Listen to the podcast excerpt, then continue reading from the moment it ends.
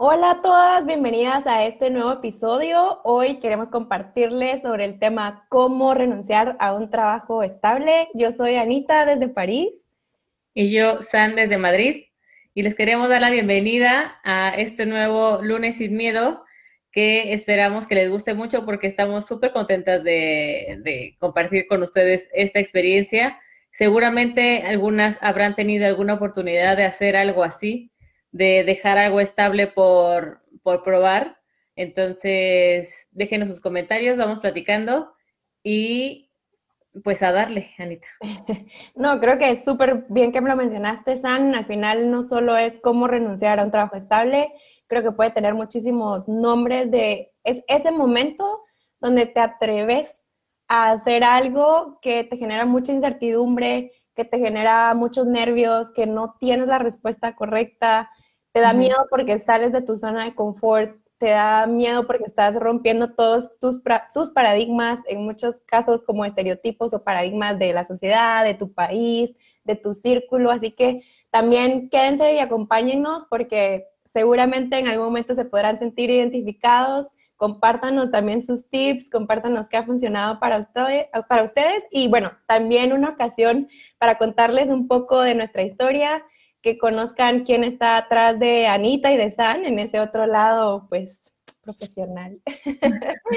Así que San, bueno, contanos quiénes están, como un poco ese, ese lado tuyo que a lo mejor no todos conocen.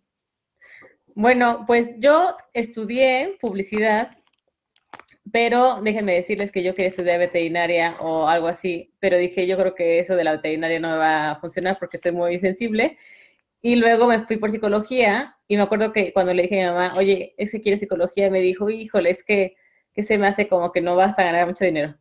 Y dije, bueno, sí, ok. Entonces, justamente mi cuñado empezó a trabajar en una agencia de publicidad, digo, a estudiar en, en una agencia de publicidad. Y desde ahí dije, wow, yo quiero ser creativa eh, y quiero hacer ideas de comerciales y desde ahí empecé a inclinarme a la publicidad. Después de ocho años de trabajar en agencia, hice mi primer cambio grande, que fue irme a cliente, que fue como súper cool, pero igual un buen reto porque la gente es súper diferente, eh, el ambiente es muy diferente y y me costó al principio adaptarme a un nuevo estilo de vida que era el corporativo, ¿no? O sea, obviamente yo estaba súper acostumbrada a irme en tenis, em, traer mezclilla todo el tiempo, o a veces como que no me peinaba mucho, ¿verdad? Entonces, como que me daba igual mi apariencia. Entonces, ya en corporativo, pues cambió un poco, aunque de todas maneras traté de no ser otra persona. O sea, al final iba con tenis, pero bueno, iba con otros tenisitos, o sea, me, me traía, o sea, trataba de, de, ser más, más corporativa, pero nunca dejar de ser yo. O sea, creo que fue de las cosas que si pueden hablar los que trabajaban conmigo, te podrán decir que nunca fui otra persona y esas cosas son las que siempre me han mantenido como estable, porque nunca he tratado de, de cambiar por, por encajar.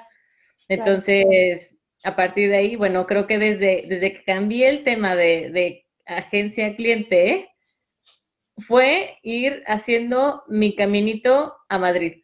O sea, fue poco a poco, porque obviamente se me metió la cosquillita de qué tal que, se, que me dan oportunidad de irme a otro país. O sea, España era un país que, que quería, pero en la, en la, empresa era como muy normal que te mandaran un tiempo a otro país, ¿no?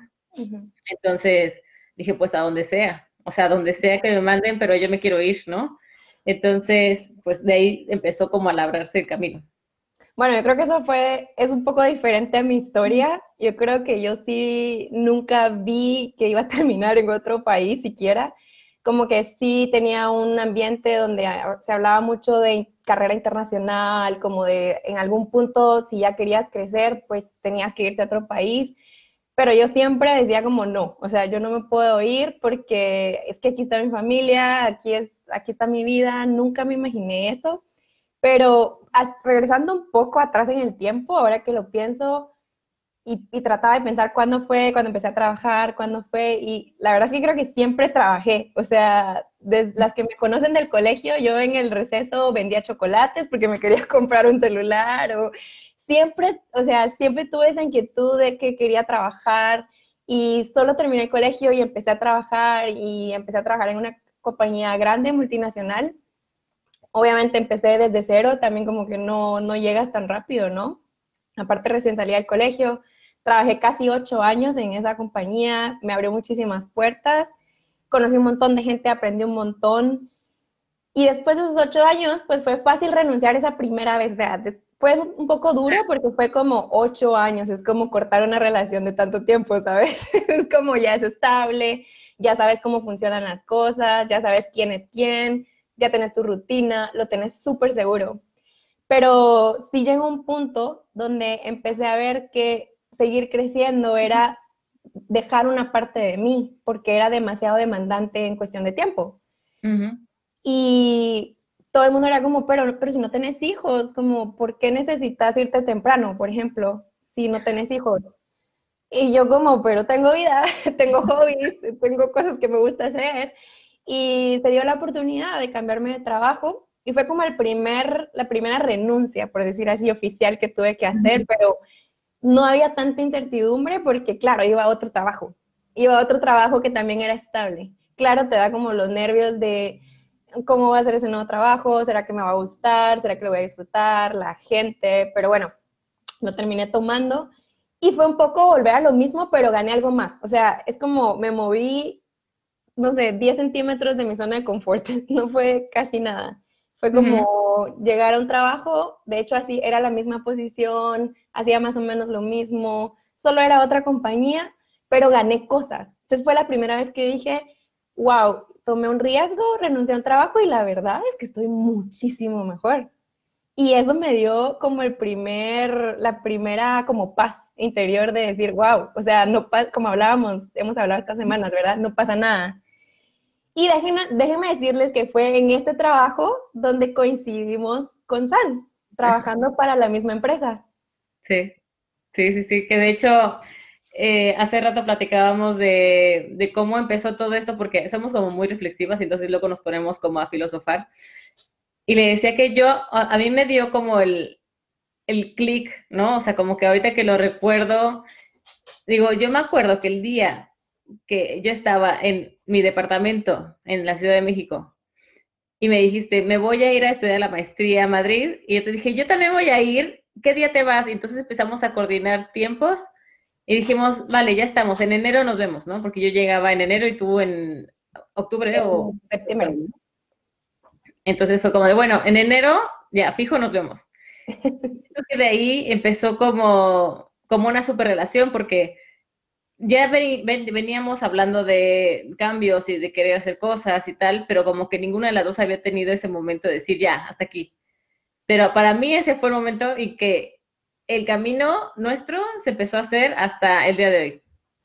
Increíble, o sea, yo, yo creo que nunca, nunca me lo imaginé y tal vez retrocediendo un poco en el tiempo y cómo incluso este tema hace clic con nuestras historias y con lo que hoy estamos haciendo yo creo que la primera pregunta que, que yo tendría si estoy del otro lado, ¿no? Escuchando de cómo renunciar a un trabajo, para mí la pregunta sería, ¿cómo sabes cuándo es el momento? Como, ¿cuándo sabes cuándo tenés esa energía para decir, lo voy a hacer? Y para mí ese momento fue haber ido, bueno, para darles un poco de perspectiva, yo estaba en Guatemala trabajando para esta empresa, San estaba en México trabajando para la misma empresa y llega un momento donde deciden hacer como una convención y un evento en México. Entonces, estando en México es donde conozco a San, estamos en este taller, eh, en la cena, en las actividades nos conocimos, pero hubo un momento en ese taller donde hubo un ejercicio, yo no sé si te recordarás, San, que uno tenía que escribirse una carta a uno mismo. Y ese, ese ejercicio de escribirte una carta y que le ibas a recibir en un año. O sea, para mí fue como, como que yo me pudiera dar un mensaje del futuro e intentar aplicarla en este momento. Y me recuerdo haberme escrito como, no dejes de ser curiosa, no dejes de atreverte, porque estábamos hablando de, todo lo de entender al consumidor y que los insights y que la mente y que las tendencias y, yo dije, Dios mío, no quiero dejar de ser curiosa, no quiero dejar mi espíritu de, de, de, curiosidad y de aventura. Y fue lo que me escribí en esa carta.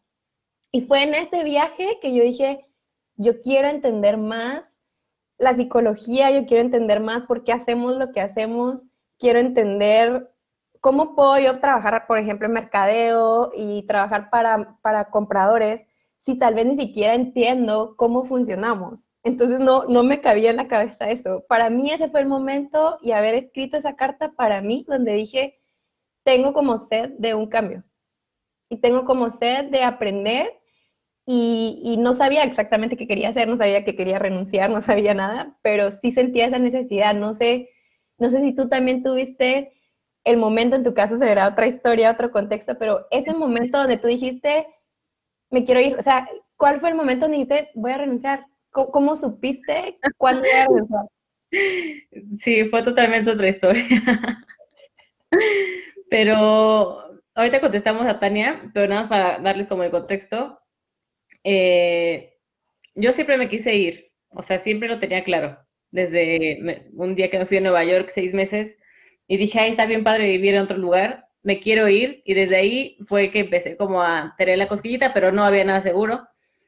Después conocí a un chico mexicano y que tiene nacionalidad española. Entonces, bueno, éramos amigos, de repente nos enamoramos y, y fue como, es que yo, yo lo he platicado con él, de decirle, ¿en qué momento dijimos, va?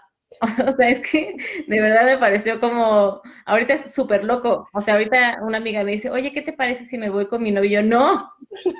O sea, piénsalo, ¿no? O sea, porque soy muy atrabancada y soy muy impulsiva y, y, eso me ha traído cosas buenas y malas, pero, pero este tema de decir, ya está, o sea, creo que el día en que renuncié, o sea, fui con mi jefe, porque estuvo muy padre. Yo me llevaba súper bien con mi jefe y él como que se olía un poco el tema de la relación con ese chico. Entonces, cuando llegué, le dije, oye, este, ¿te acuerdas de, bueno, ese es su nombre, ¿verdad? ¿Te acuerdas de Coqui? Y se me queda viendo con cara de, ajá. Obviamente Coqui ya estaba en España, ¿no? Entonces le digo, pues, ¿qué crees? Eh, ¿tú crees en el amor? ¿No? Entonces fue como, ¿tú crees en el amor? Fue como de, Sandra, ¿qué? o sea, fue renunciar muy chistoso porque fue a un, jefe que era mi amigo, que era mi confidente, que yo hablaba con él de todo y que obviamente no fue una renuncia normal, ¿no? O, muy formal con, con, el corporativo, pero agarró, se paró y me abrazó, o sea, y fue como de, Sandra, por Dios, este, felicidades, que te vaya súper bien, no sé cuántos, acordamos el tema de cuándo me iba a ir, y ya cuando dije, ya renuncié, como que dije, ahora sí va en serio, o sea, ya está. y obviamente cuando empiezas ya a hacer preparativos de ticket, de maletas, de empezar a comprar cosas para irte, eh, o sea, para empacar y, y vender todo, porque yo tenía seis meses en mi departamento nuevo, digo, rentado, pero que me había costado ocho meses antes de, de, ahorrar para comprarme todos los muebles, de todo lo que tenía que hacer. Y fue como, ok, a los seis meses le dije al casero, este, ¿qué crees que me voy? Y súper bien, no me dijo nada, me dijo, sí, está bien, déjamelo un mes antes, o sea, como súper relax. Y como iban saliendo también las cosas, dije, esto va, o sea, esto tiene que ser, porque está fluyendo súper bien, temas que a lo mejor podrías pensar que el casero te va a, a, dar este, a penalizar, o que tu jefe se va a enojar y te va a correr mañana, o no sé, o sea, cualquier cosa, pero creo que esas cosas que te van dando tan bonito, dices, es que sí, sí va. Y que va como amarrado a ese miedo que te da tomar la decisión, yo creo, porque al igual que tú, me moría el miedo y cómo decírselo a, a mi jefa en ese entonces, cómo decírselo a mis papás, cómo manejarlo con mi pareja, porque en mi caso era como algo, una, una, un sueño que también implicaba afectar a, mi, a, personas a mi alrededor y principalmente también a mi pareja. O sea, en mi caso, que creo que no lo he dicho, pues al final el deseo de mudarme y renunciar fue estudiar una maestría y fue también como un reto porque ya tenía, no sé, cuatro años de no ser estudiante, entonces era como que vas a ir a estudiar y como que ya estás grandecita. De hecho, era de las más grandes de, de la maestría cuando llegué a España. El promedio era de 20, es 20, 3, 25, o sea, ya yo llegué como de 30, fue como, estás ya un poco grande, pero era como Anita la que sabe, la que tengo experiencia, entonces al final jugó a mi favor, pero eh, sí era un reto como decir, ok, después de que trabajaste 10 años, te vas a ir a estudiar, como que suena a veces tal vez un poco como, ¿por qué no? Como que sí te da un poco de nervios y me daba nervios decírselo también a mi jefa, me daba nervios decirle desde antes y decir, ¿qué, qué pasa si me dice que me vaya allá y yo necesito todavía trabajar dos meses más porque necesito el dinero? porque ahí va esa parte de decir, o sea, suena como, wow, te aventuraste, renunciaste, pero yo creo que es importante mantener en mente como esa preparación que sea o no, que, o sea, sea que la planees muchísimo o poco, sí tenés que prepararte. O sea, como tú empezar a vender tus cosas. Para mí fue prepararme financieramente para ahorrar lo suficiente y poder vivir un año sin trabajar. Y, con esa incertidumbre de no sé si después voy a conseguir trabajo, no sé si voy a regresar a Guatemala y las cosas van a estar igual o peor, no sé. O sea, ¿qué va a pasar después? No lo sé. Pero yo creo que esa parte de planeación, para mí fue súper importante, como yo vendí mi carro súper rápido, o sea, tan pronto supe que quería irme a la maestría, que me habían aceptado, vendí mi carro, empezamos a usar solo el carro de mi novio, empecé a cambiar mi estilo de vida, empecé a gastar menos en cosas como triviales porque quería ahorrar y como que prepararme bien, ¿no? Como investigando cuál era el precio de la vivienda en España, cuánto me podía gastar en comida, cuántos meses íbamos a estar ahí, los boletos que iba a necesitar para ir y para venir. Eh, no sé si para ti fue, fue igual esa parte de, plan, de planear también, de prepararte, o, cómo dirías tú, si alguien te pregunta, cómo, cómo te preparaste para, para ese cambio. Pues de preparé bien raro, porque no planeé tanto como tú, raro, porque igual planeé mucho, pero fue casi, casi lo que me, lo que saque de la venta de mis cosas, ¿no? Del DEPA, de los muebles, de la ropa, porque vendí ropa, vendí zapatos, todo, o sea, me quedó un bote de basura y una cortina de baño nada más. Eh, vendí todo semanas, de verdad que fue maratónico. Eh, y fue como lo que saque de aquí y lo que me den de, liquidación y de mi sueldo, que tú dices que justamente cuando yo renuncié, dije, este, sí me, renuncio en octubre, pero me voy en diciembre. o sea, si no se van a librar de mí tan rápido, ¿no? O sea, porque dije, necesito obviamente ese sueldo. Entonces, no sé si sigues ahí, te quedaste pausada. ¿Sí siguen? Sí, ah, perfecto. Eh, vale, entonces, justo, o sea, lo que me dieron de liquidación, sueldo y la venta, yo lo empecé a dividir con, con Coqui por mes y entonces fue como de esto nos alcanza para esto y esto y esto. Además, que había un, eh, un factor que era importante, que él también renunció a su trabajo. Entonces, yo no me enteré hasta que me, me fui, este, que fui a verlo, más bien que me vine a verlo en octubre, hacer preparativos y tal, y me dijo así, recibiéndome en el aeropuerto de, ay, ¿qué crees, de amor? Y yo, ¿qué? Ya renuncié yo, ¿qué?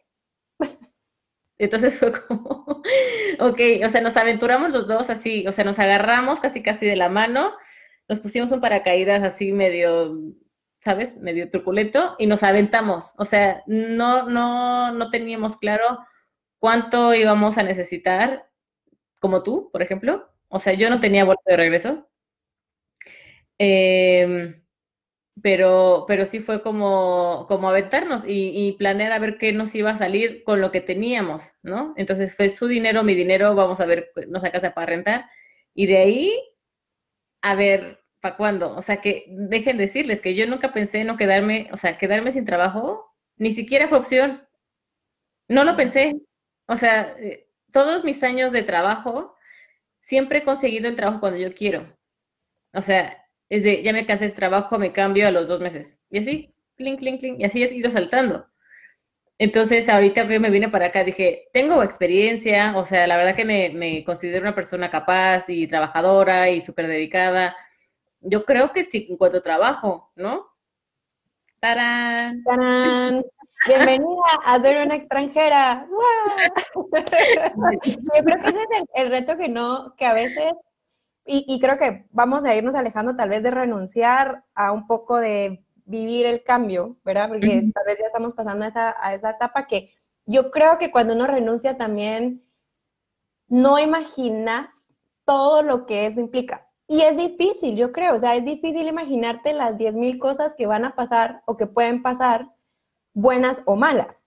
O sea, algunas te, juegan a tu favor, algunas no a tu favor. Yo antes de pasarnos como a este lado de la historia, yo creo que saber cuándo vas a renunciar a algo, sea un trabajo, una relación enfermiza, eh, sea una amistad, que también a veces dejamos amistades enfermas o enfermas o, amistades que no agregan valor a nuestra vida.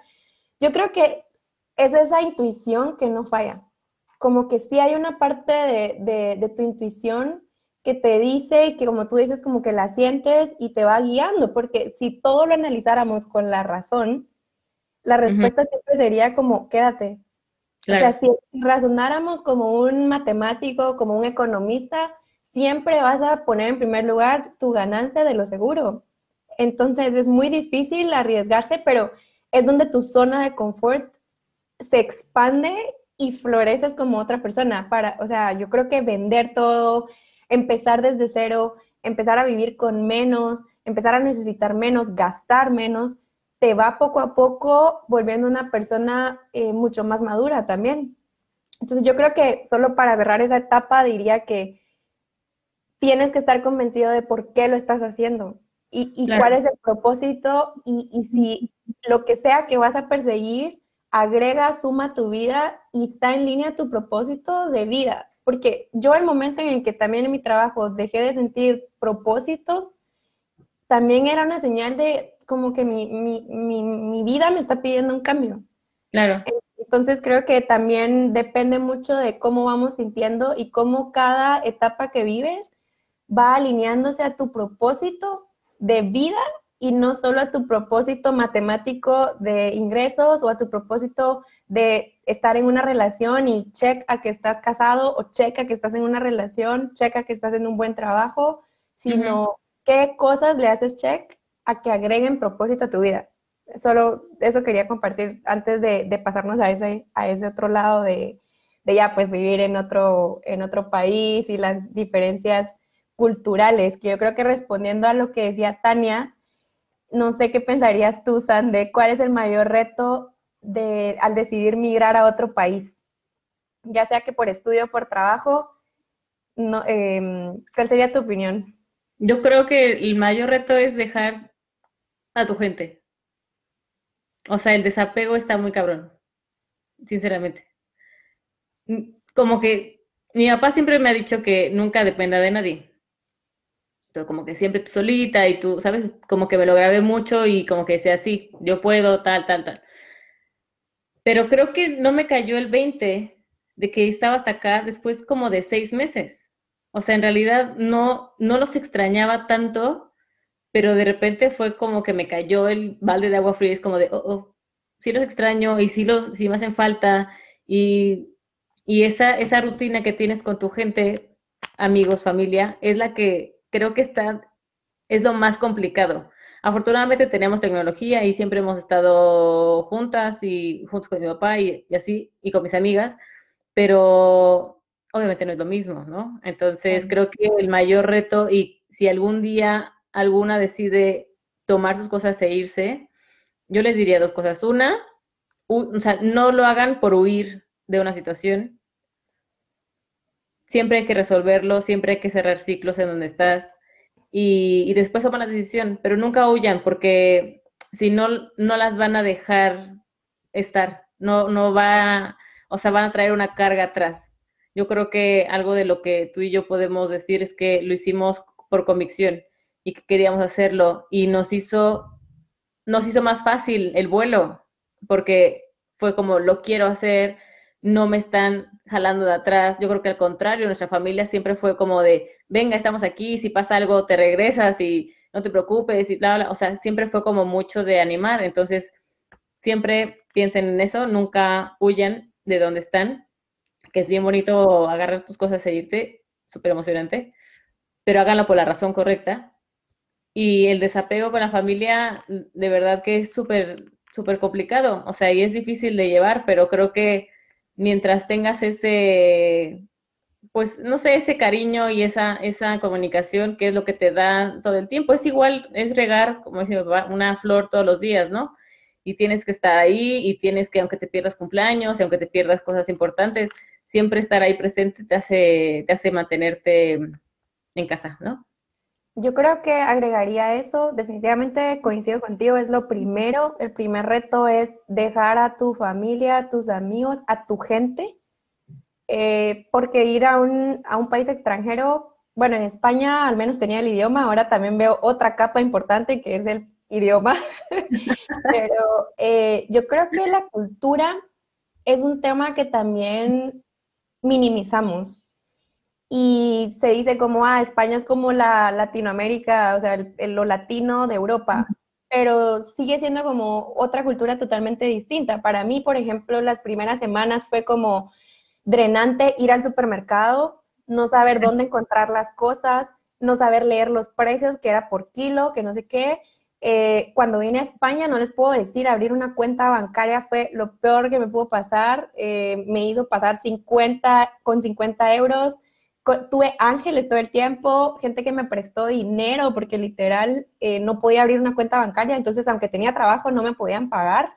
La burocracia de un país la minimizamos y hay muchísimas cosas que hay que, que aunque las investigues, cuando estás en el país, hay como 10.000 requisitos. O sea, en Francia, por ejemplo, era como, no puedes rentar un apartamento si no tienes un contrato de trabajo. Ok, tengo un contrato de trabajo, pero si tienes un tiempo de prueba, no se puede entonces tienes que tener eh, boletas de pago. Y yo como, pero ¿cómo tengo boletas de pago si acabo de llegar?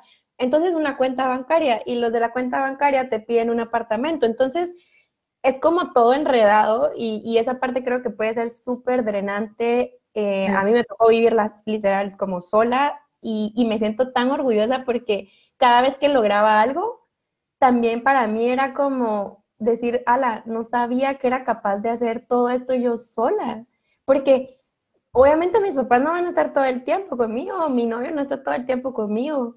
Y creo que para mí personalmente fue una oportunidad también bien grande para crecer yo, aprender a vivir eh, retos yo sola, eh, enfrentarlos, buscar solucionarlo.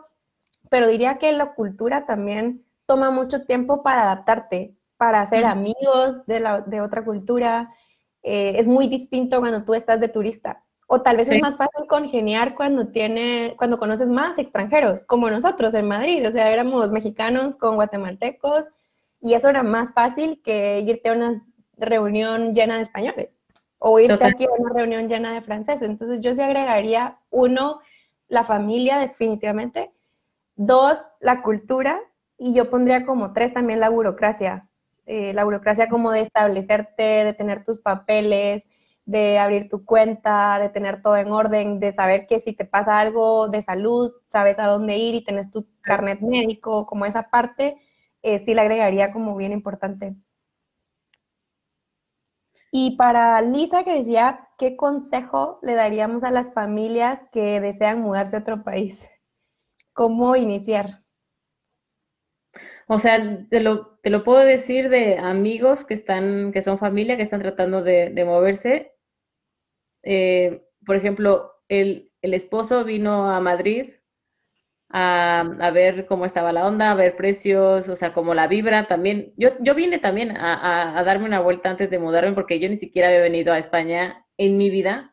Entonces, cuando vine a, visitar a Coqui fue como de, voy cinco días, voy a sentir la vibra de la ciudad, si me gusta, si no, contigo, bla, bla, bla. Y sí, sí me gustó. Eh, entonces, creo que es súper importante como que alguno de los dos de un rol, ¿no? Por la ciudad, que se fije el tema de barrios, que sienta la vibra. O sea, creo que, bueno, para mí es muy, todo es mucho de energía y mucho de vibra. Y si algo te dice que sí, y no sabes por qué es de, no sé por qué, pero es sí. Entonces como que te vas metiendo un poco más. Pero el tema de burocracia creo que es indispensable. O sea, que busquen el tema de cómo sacar permisos, si tienen posibilidad de sacar nacionalidades, eh, el tema de, tener ahorros, es súper importante. Yo en mi vida he tenido ahorros nunca. Eh, y obviamente la vi súper negra porque dije, madres, para tener aquí, hacer todo el trámite que hicimos nosotros, tuvo que, que ser un tema de estado de cuenta. Obviamente fue un estado de cuenta de él, pero dije, me sentí fatal porque dije que cómo no, a mis 35 años no puede ser que no tenga ahorros, ¿no? Entonces fue como, bueno, o sea, creo que ese es un tema súper importante, tener un buen dinero, ¿no? Para, para todos los gastos. Y creo que es irse con tiempo, o sea, yo lo hice en tres meses y creo que si pudimos saberlo y, y él, él, y yo lo, lo hemos platicado, y si hubiéramos podido tener más tiempo para planearlo, nos hubiera salido tal vez más relajado, porque corrimos mucho, corrimos para todo en tres meses. Entonces creo que la idea es como fijarte un buen tiempo, pero, pero no, no correr de un mes a otro porque está de locos. Yo, yo, creo que coincido con eso contigo porque nosotros sí planeamos, por ejemplo, en mi caso fue un poco más fácil porque mi novio ya había vivido muchísimos años en España, entonces yo traía como una guía, alguien que me ayudó a ubicarme porque, por ejemplo, en Guatemala no hay metro, entonces para mí era como cómo rayos funciona el metro, cómo agarrar toda esa dinámica, para mí fue más fácil porque había alguien conmigo que lo sabía, entonces ese fue como un plus. La parte de planeación, eh, yo coincido contigo de planearlo con más tiempo. Nosotros llegamos, por ejemplo, a España en, a un Airbnb, no a un apartamento. Y la verdad fue súper caótico porque pasamos una semana en un Airbnb, luego no encontrábamos apartamento, tuvimos que ir a otro Airbnb otra semana y se imaginan el costo de un Airbnb una semana. O sea, al final fueron dos semanas de Airbnb súper caro.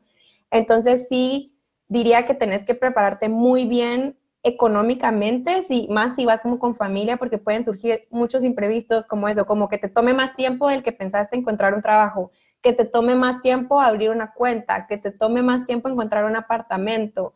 Y son cosas que, por ejemplo, un apartamento es muy difícil verlo desde otro país. O sea, a veces necesitas llamar y hacer la cita llamando. Entonces son cosas que vas a hacer tal vez hasta que estés ahí y no sabes cuánto tiempo puede tomar.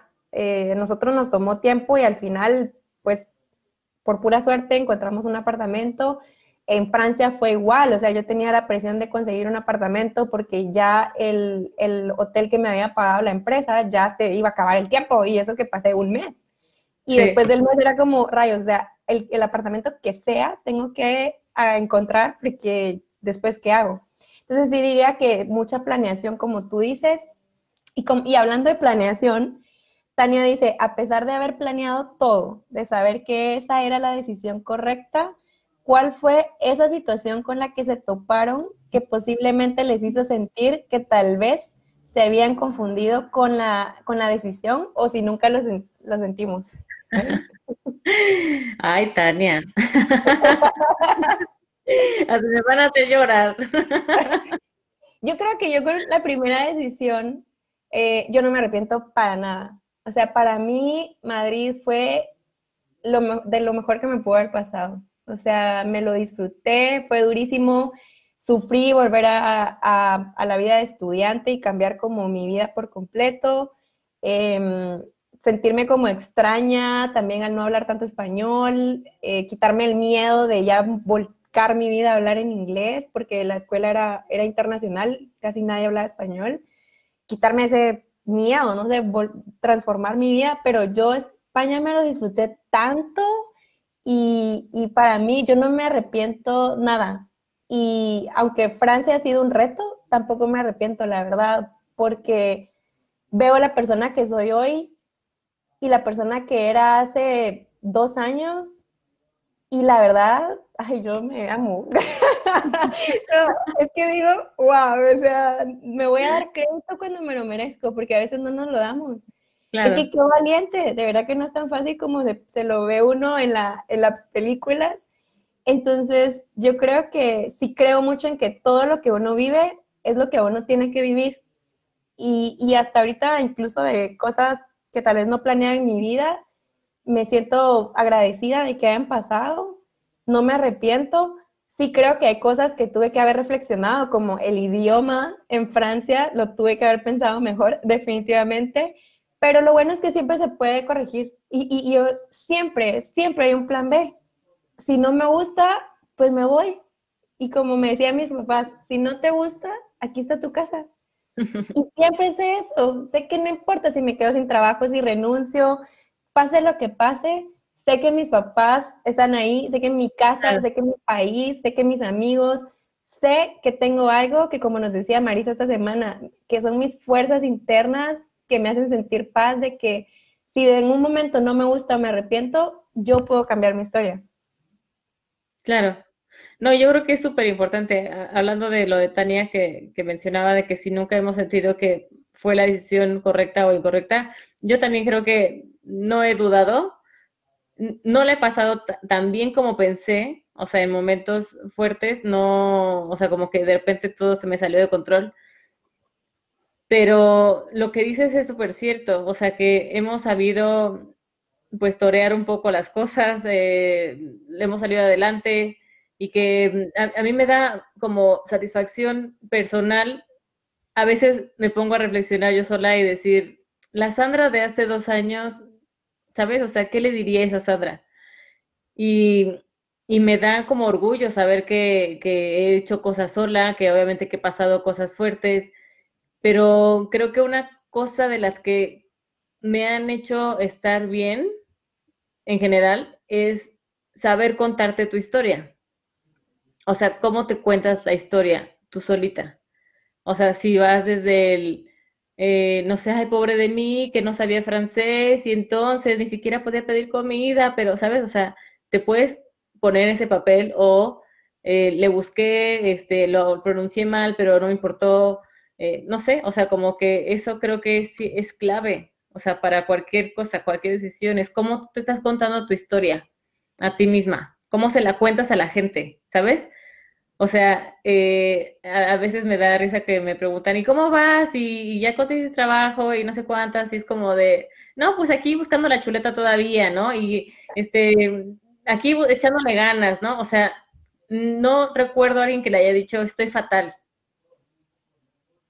O sea, porque... Que también, se vale, ¿no? Como que creo que las dos sabemos que, que también, aunque somos súper valientes, día que hay días que nos hemos dicho así como, madre, me siento fatal, me siento de bajón. claro, pero no a todos. O sea, creo que sí hay que, que, saber con quién decir estoy mal.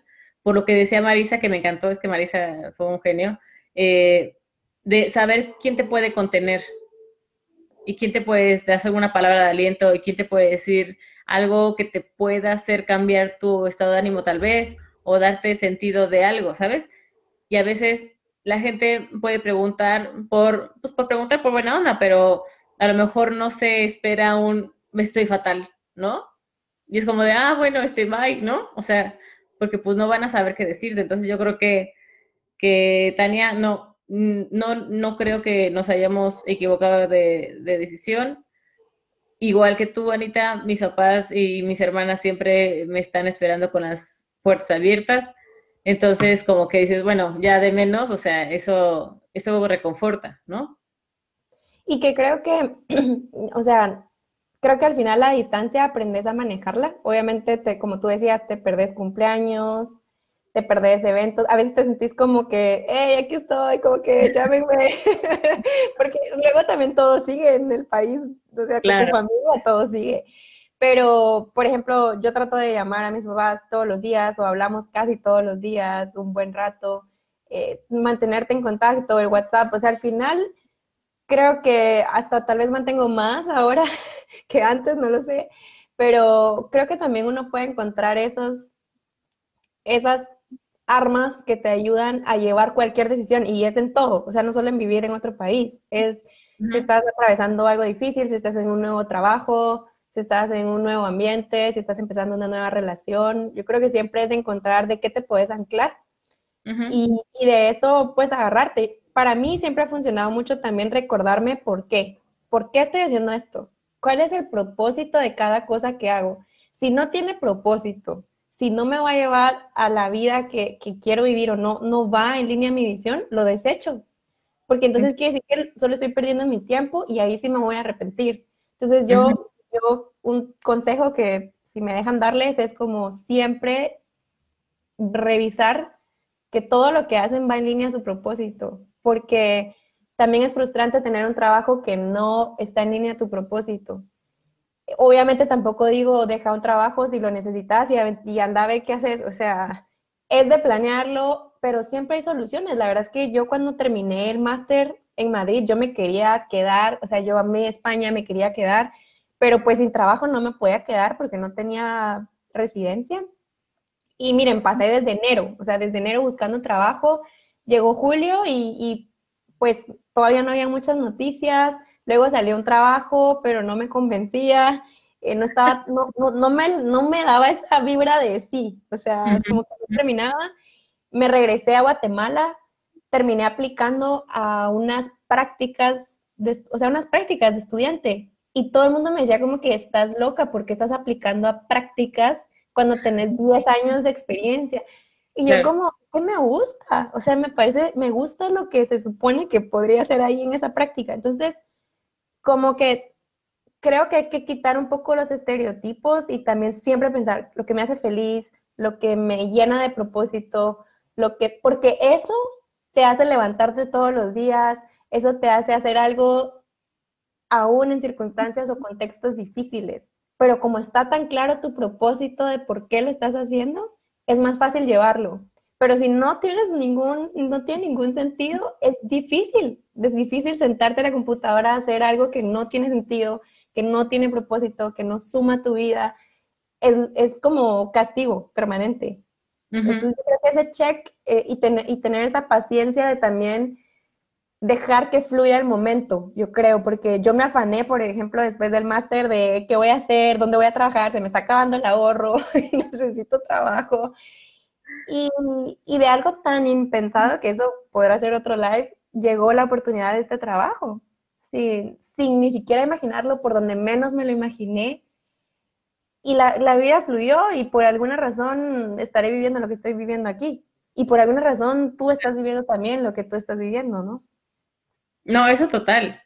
Que obviamente la razón nunca la vemos al instante y a veces frustra, porque es como de, ¿qué estoy haciendo aquí o por qué lo estoy haciendo? Pero, pero justo de todo lo que hemos escuchado es como el para qué, ¿no? Y entonces creo que la parte de crecimiento personal está, y, o sea, irreal. Yo me siento muy diferente a lo que era antes, a mejor. Y entonces eso me hace sentir que esta decisión fue correcta. O sea, y, la gente que he conocido aquí también han sido ángeles que me han ayudado cuando lo he necesitado. Y, los trabajos que he tenido han sido justamente en momentos que necesitaba tener ese trabajo. Entonces, em, creo que todo, como dices, todo tiene un porqué. Y, y creo que, o sea, como que no sé eh, qué pasará en, no sé ni en 15 días sé, pero esta decisión de haber venido a Madrid, de sí haber dejado todo, que a veces, yo creo que una de las cosas más complicadas, o no sé tú, pero a veces siento como que la gente hace su vida, ¿sabes? Y así como que dices, ah, mis amigas ya se juntan este, para las fiestas y ya este, mi familia se va a desayunar todos los domingos como lo hacíamos antes y ya no estás ahí. O sea, a mí eso me costó muchísimo. O sea, como, como saber que ya no estoy ahí y que la gente, como dices, hace su, su vida, ¿no? Que obviamente no demeritamos, porque obviamente otra vez escuché que también tema del duelo migratorio aplica a la gente que se queda. Porque claro que ya no estás, o sea, y no está tan fácil tampoco, ¿no? Entonces, como que sí es todo lo que decías, es una decisión que afecta a tu familia, que, que afecta desde tu profesión, porque a lo mejor ahorita si ven mi currículum, pues yo tenía, no sé, 12 años trabajando de seguidito, creo que nunca me tomé vacaciones de 15 días, o sea, siempre estuve trabajando todo el tiempo. Y de repente fue como, ah, ya no tengo trabajo, eh, siete meses sin trabajo. Y yo decía, ¿siete meses sin trabajo? ¿Qué? O sea, ¿en qué momento pensé que iba a pasar siete meses sin trabajar? Y entonces como que ya uno le va perdiendo el miedo a, a esto que habíamos dicho la otra vez, de no hacer nada, ¿no? Pero tal vez es ese reto de, de desaprender, porque al final viviste 10 años, 15 años con una, con una lección, o sea, repasaste la misma lección. Y ahí es donde viene ese crecimiento de zona de confort, cuando empiezas a aprender una nueva lección. Y yo creo que algo que también me gustaría que mencionáramos, que las dos también hemos vivido, yo vendí todo igual que tú. Llegué con una maleta porque tampoco quería pagar maleta extra. Así que no, una maleta. Y es increíble cómo ahora vivo con menos. O sea, puedo tener un buen salario, puedo tener un buen trabajo, pero me doy cuenta que lo que necesito y, creo que mis papás siempre me dijeron eso, siempre lo que necesitamos es poco. O sea, si lo piensas bien, es poco. O sea, y si les doy un día un tour por mi cocina, tengo literal lo necesario. Eh, incluso en mi ropa tengo lo necesario, porque al final tuve que agarrar un apartamento totalmente en blanco y, y, meter lo necesario. Y ese concepto que hemos estado leyendo en el libro del minimalismo existencial, de verdad me pega durísimo porque de verdad necesitamos tampoco, yo creo que hemos aprendido a viajar más ligeras en material, pero también más ligeras emocional. Sí, no, total. O sea, el tema de, de, no tener tanto, yo también, o sea, si igual si ven mi refri, tengo lo de la semana. Porque dije, a ver, mm, ya no necesito comprar de más, no, no me hace sentirme más segura si tengo más comida en el refri o sea, como que son cosas que te vas, pues sí, como desprendiendo y que justamente es eso, o sea, que tratamos de ir más ligeras en el camino. Entonces, eh, o sea, desde el tema de comida, de ropa, todo, o sea, ahorita vivo con mucho menos de lo que vivía sola en México. Entonces, creo que, y también, por ejemplo, también creo que valoras muchas cosas, o sea, valorar cualquier mensaje, por ejemplo, que me llegue de México, juro que es un, regalo diario. Es, o sea, es divino, es, saber que, que, piensan en ti, ¿no? Y como que esas cosas son las que, digo, está bonito, o sea, y es un crecimiento que vamos entregando cada día, pero em, me, mantiene como estable aún en, México, ¿no? De, de irme desapegando cosas aquí, pero siempre con un background que me ata y que me, hace sentir cálida y segura, ¿no? En, México. Ahorita que... Total. Estaban viendo... Decía Tania, ¿cuáles son las tres prioridades que les recomendamos sí o sí tener listo antes de dar ese paso? Bueno, a ver, solo dar el paso de renunciar a un trabajo o dar el paso de irte a La verdad son muy distintos. Sí. No, es que, por ejemplo, yo, digo, las que me conocen, y ya me conocerás más, yo tengo un perro que amo con todo mi corazón, es mi vida absoluta, y cosas de las que más me agobiaban a, venir era de si él podía volar conmigo. Al final voló conmigo sentado conmigo. Eh, no lo mandé en caja abajo, o sea, dije, y se lo dije a Coqui en su momento, si él no puede volar, no voy. Y entonces hice todo un trámite para, para, para el perro. Entonces, como que también es importante eso, o sea, si tienen mascotas y se quieren mudar de país, vean cómo, cómo moverlas. O sea, me parece que es, es, es importante que los mantengamos juntos, ¿no? O sea, a veces es súper imposible y el tamaño del perro o lo que sea, siempre hay formas. Yo tengo una amiga aquí que voló a su perro, que es un mastín que está enorme, lo voló de Miami para acá, y luego a México, luego a Guadalajara, o sea, de que si lo quiere se puede. Entonces, sí hay cosas de, de Tania, de las tres prioridades, dependiendo, sí, como dice Anita, si es de, agarrar tus cositas e irte, o si dar el paso. para dar el paso para irte del país, dice Tania. Ah, de irte del país. Yo creo que...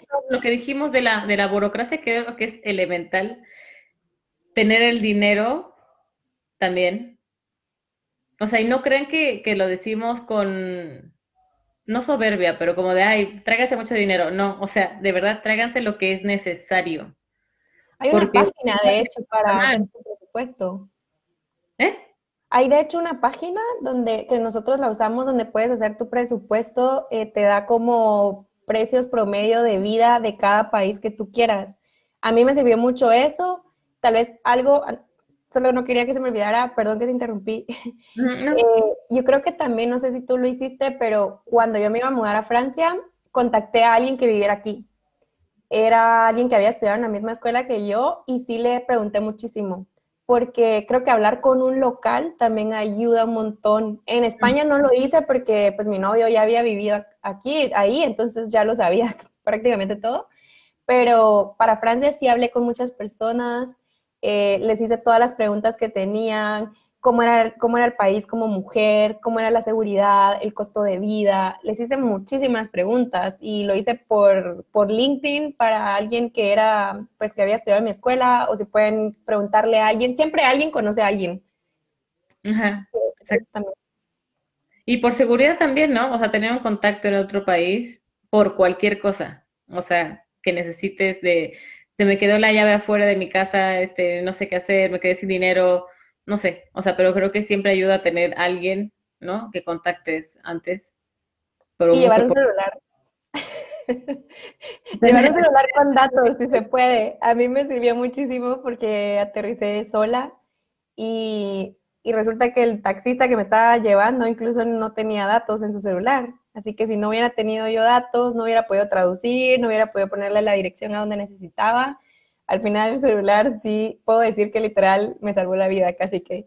Eh, pero sí, lo que habíamos dicho, coincido contigo, la burocracia, cómo saber qué trámites tienes que hacer y el costo de vida. Definitivamente el costo de vida, más para nosotras como chapinas, chapinas y, y mexicanos, pues el tipo de cambio también es durísimo. Hay cosas mucho más caras, hay cosas que son más accesibles. Por ejemplo, en Guatemala uno se ahorra como la gasolina, el mantenimiento de un carro, y pues lo compensas con solo pagar una tarjeta de metro. Eh, la comida, muchas cosas son más baratas, pero luego va la renta, que es súper caro, eh, las salidas a un restaurante o de fiesta es súper caro, entonces esa, ese, esa revisión de presupuesto.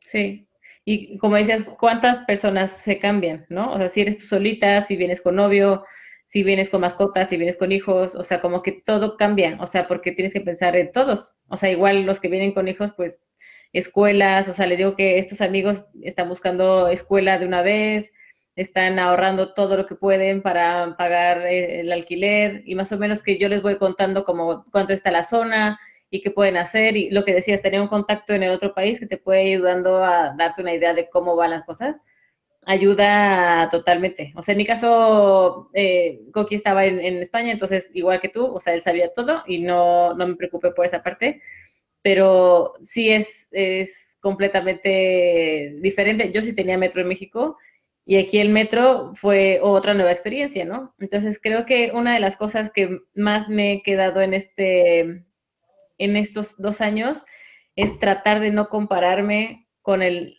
lo que era Sandra en México, porque no lo soy, porque ya no soy esa Sandra en México, porque ya no trabajo en donde trabajaba, y creo que es, o sea, desapegarte de eso de que traes cargando de quién eres, te va a ayudar a sentarte en donde estás y a sentirte que estás en casa otra vez. O sea, sin tratar de, comparar con lo que tenías o con quienes tenías en, en, México o en Guatemala, ¿no?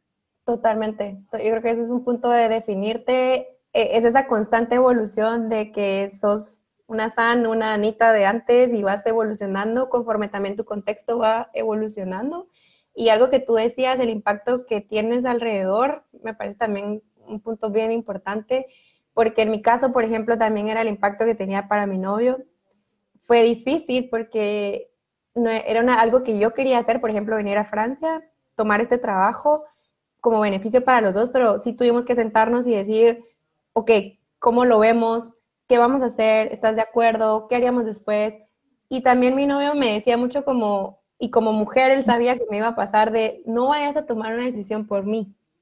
No vayas a tomar una decisión por mí, hacerlo para ti, porque luego cuando pasa el tiempo, también te puedes sentir frustrada conmigo por no hacer algo que tú querías. Entonces siempre hemos cuidado ese balance de hacer las cosas por nosotros mismos intentando buscar siempre lo mejor como pareja, pero no dejamos de ser dos personas.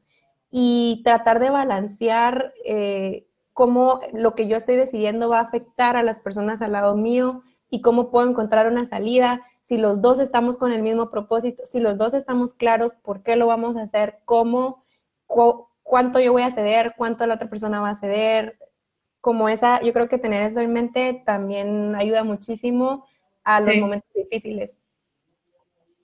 Y Sofía decía, tu objetivo a largo plazo es lograr posicionarte en una empresa como estabas acá.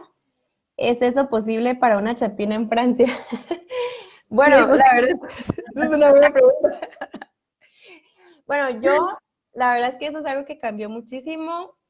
Antes por también el mundo corporativo que venía, era como qué posición vas a alcanzar, y lo hablamos con San, como en qué momento te convertís directora, en qué momento creces, creces. Yo personalmente he visto que para llegar a esas posiciones, seas hombre, seas mujer, los, la contraparte es un poco alta, porque es tiempo, eh, muchos viajes, o sea, siento a mí personalmente no me llena tanto como tener algo más equilibrado. O sea, sí me, no tengo afán de, de seguir como llegar a una superposición y, o sea, yo solo quiero estar feliz, tener un trabajo que me dé lo suficiente para vivir y, y, y no, no, no, con eso quiero decir que es ser uno mediocre o quedarte donde estés y no buscar crecer. Yo creo que he descubierto que me llena más las cosas que me, que me dan felicidad, literal. O sea, este proyecto que estamos haciendo con San, no se imaginan, es como un trabajo. Y yo me amo esto, o sea, amo hacer estas cosas, amo compartir con mis amigos este canal, compartir con San, eh, amo terminar temprano mi trabajo y después ver Netflix con mi novio o sentarnos a platicar o comer una pizza o salir a caminar.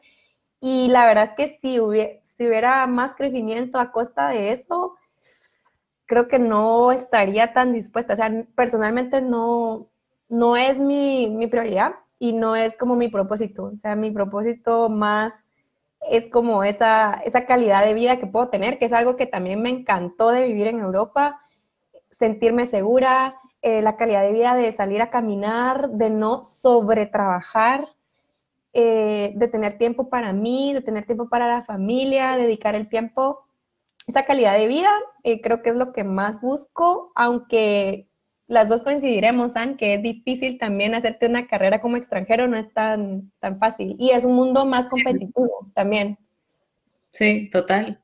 O sea, yo creo que pensaba que iba a ser como en México cuando va un extranjero, es como, wow, extranjero, y entonces me imaginaba que iba a ser esa reacción, y aquí es como de, mm, y, pero tú quién eres.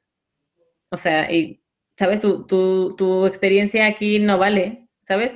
Y es como súper complicado porque te tienes que hacer espacio otra vez entre millones de personas que quieren el mismo puesto que tú, o cuando sigas en la empresa es como de, bueno, demuestra más porque eres extranjero. Entonces, eh, esas cosas sí me han, me han pasado y, y es complicado, pero ahorita eh, complementando lo que decías del trabajo, yo me acuerdo que hace no sé, ocho años, yo decía, yo quiero ser la vicepresidenta digital de medios en la mejor empresa, ¿sabes? Ahorita no. Y como dices, no es por un tema de, mediocridad, porque ninguna de las dos ni cerca estamos a ser mediocres, pero es como ya probando estas mieles de tener una calidad de vida diferente, de tener un equilibrio en tu vida, ya dices, mira, con que tenga, no sé, X cantidad de euros al mes, me alcanza perfecto para mi renta, para comer bien, para mi perro en este caso, si quiero hacer ejercicio en un lugar, o sea, como haces tu listita, o sea, yo tengo un Excel con mis gastitos y digo, mira, con esto yo estoy súper bien, ¿no? Y si tengo un trabajo que me gusta, porque también es súper importante, no vas a gastar ocho horas de tu vida en algo que aborreces, porque no, pero si puedes tener un trabajo que dices, ah, creo que me parece bien, puedo aprender cosas nuevas y lo tomas con esa filosofía, eh, puedes hacer una vida súper bonita. O sea, no necesitas llegar a ser nadie. Porque eso al final, ¿qué? ¿Sabes? O sea, como que a menos que revoluciones el mundo como Steve Jobs o como Bill Gates o no sé, a lo mejor así dices, bueno, valdría la pena porque cambiaste algo muy cabrón, pero pues en nuestra vida, o sea, creo que con ser felices creo que es más que suficiente. Sí, yo, creo que, bueno, la pregunta de Sofi, igual también sí darnos mérito. Por ejemplo, en mi caso, soy de las pocas internacionales, o sea, también hay que dar mérito al talento que, que hay en Latinoamérica. Soy la única chapina, la, somos los únicos extranjeros, somos un italiano y yo que soy la chapina de ahí casi nadie, o sea, 95% son franceses. Es la empresa igual más grande del mundo de investigación de mercados, en la empresa que trabajo. Pero aún así, creo que me siento, como tú decías, satisfecha con tener el trabajo que me da la paz para cubrir mis gastos que necesito, eh, igual tener como esa aspiración, la parte de ahorrar, de siempre como guardar, porque nunca sabes qué puede pasar. Eh, creo que igual es más competitivo, tal vez ya hablando como profesionalmente, sí es mucho más competitivo, pero diría que, como mi papá siempre me dijo, cada quien tiene una estrella y tú puedes brillar en donde tú quieras. Y, y sí toca enfrentarse como un poco a soy la extranjera y como que no entiendes el mercado europeo y te toma un tiempo, pero creo que está en ti demostrar lo que tú sabes y, y, con la pasión que lo puedes hacer, también puedes llegar, yo creo que puedes llegar lejos, puede llegar uno hasta donde quiera. O sea, ya personalmente nosotros tenemos nuestra, nuestro camino, pero yo creo que, o sea, no, no hay que ponernos nosotros mismos esa barrera de, ah, como somos latinos y, ah, como soy mujer. O sea, por ah, ejemplo, en mi caso, trabajo en una industria, o sea, trabajamos para una industria de automotriz. O sea, soy de las pocas mujeres en un rollo de, carros, coches, nada que ver, o sea, pero, y estoy rodeada de muchísimos hombres, de muchísimos hombres, pero al final los límites están, están en tu mente. Nada, total. No, yo me refería más al tema de que te pensarías que es lo mismo que en tu país, porque también Guatemala es muy cálido y, o sea, como que ve a los extranjeros como wow, y México también, entonces obviamente yo tenía esa idea de que iba a ser igual aquí. Obviamente el, el, empeño que tú le pongas y lo que les decía al principio de live de no tienen que encajar por encajar, sean lo, lo que son y orgullosas de, de, lo, de quienes son, con eso de verdad que se abren puertas y, y se la pasan bien, o sea, porque tratando de encajar y de demostrar de más, o sea, me parece agotador y que no te lleva mucho, ¿sabes? Pero claro, o sea, el límite es, es, el cielo, ¿no? Y, y, no necesitamos ni favores, ni que nos den este, un empujoncito, ni nada. O sea, creo que la, hemos trabajado súper bien, que estoy segura, y lo he confirmado, que el poder latino está muy cabrón. O sea, trabajamos súper bien, nos, nos destacamos por ser apasionados, por ser disciplinados, por tener agallas y eso ah, me hace sentir aún más orgullosa de ser mexicana, la verdad.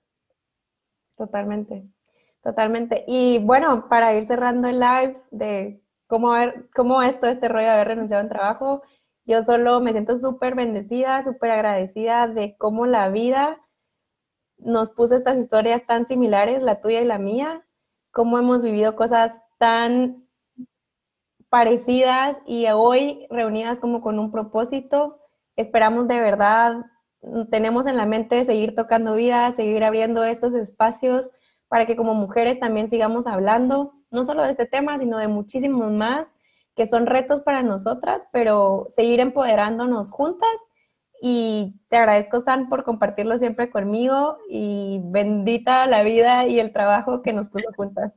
Sí, muchas gracias, Anita. Yo creo que nada más para cerrar por mi lado, aviéntense a hacer lo que quieran, o sea, siempre es mejor eh, pensar el, uy, este, ya lo pasé, a qué hubiera sido. O sea, el qué hubiera sido creo que te puede dar mucha insatisfacción en tu vida. Entonces, de verdad que si algo lo quieren hacer, háganlo, prepárense para hacerlo y a darle, porque la vida solo es una, ¿no?